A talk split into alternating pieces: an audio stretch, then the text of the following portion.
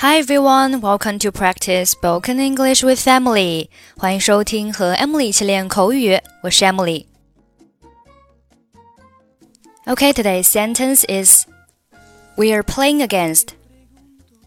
We are playing against. We are playing against.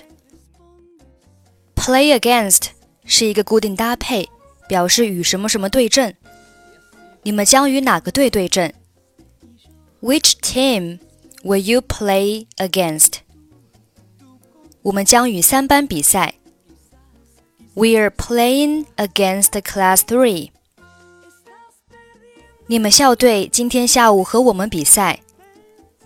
Your school team will play against us this afternoon. We are playing against 意思就是我们将与什么什么对阵。 今天我们跟谁打？Who are we going to play with today？我们将与海燕队比赛。We're playing against 海燕。第一大学的篮球队吗？我听说他们实力很强。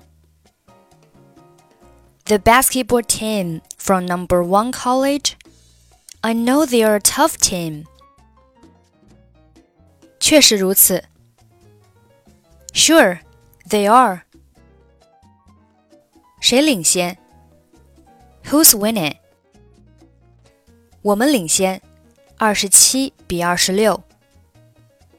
We are twenty-seven to twenty-six. 真的吗？我还以为咱们打不过呢。